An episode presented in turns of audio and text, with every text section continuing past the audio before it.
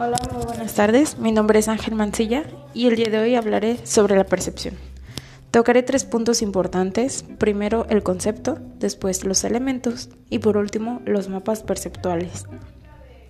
Comenzamos. ¿Qué es la percepción?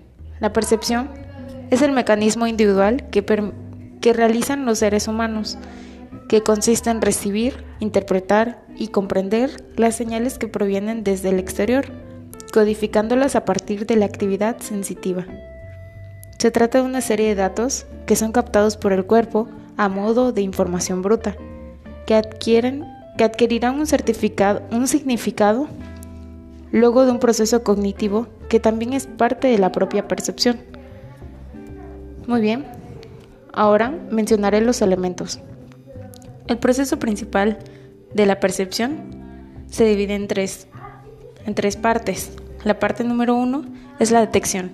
Los individuos solo perciben una pequeña, por, una pequeña porción de los estímulos que están a su alcance. Hay ciertos criterios que hacen que un estímulo sea percibido con mayor facilidad. Cuanto mayor sea el tamaño, más variado sea el color, mayor movimiento, intensidad, contraste y choque con lo que el individuo espera encontrar, probablemente tenga una mayor capacidad de ser percibido. La segunda parte es la atención. Los individuos organizan los estímulos diferenciando concretamente la figura y el fondo. Agrupan los estímulos de acuerdo a su proximidad, vinculándolo a las cosas que están en continuo. Y por otra parte, en los casos de secuencia no completas, se busca completar y cerrarlas para contribuir a la, a la proporcionalidad y el equilibrio de los en lo que nos semejamos. Los estímulos semejantes tienden a agruparse de manera junta. La tercera parte, la interpretación. Esta es la parte final del proceso.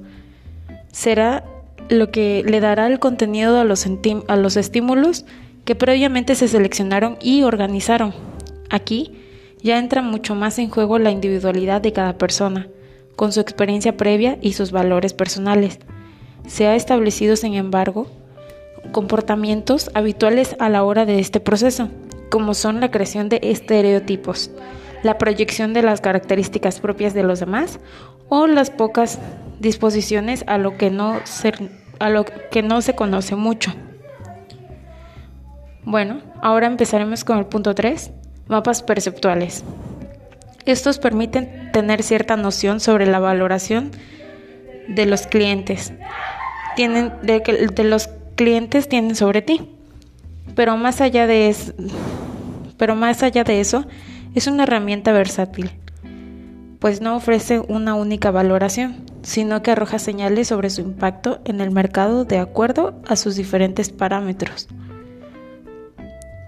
Y es que si en cierta trayectoria como marca seguro que ya tienes una idea bastante precisa de lo que del lugar que ocupas, sin embargo, los mapas perceptuales se adaptan a los acontecimientos que puedan ocurrir en tu marca a lo largo de su trayectoria.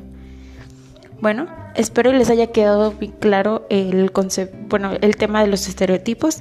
Les recuerdo, hemos tocado los mapas perceptuales, los elementos y los conceptos. Que tengan una excelente tarde. Mi nombre es Ángel Mancilla. Hasta luego.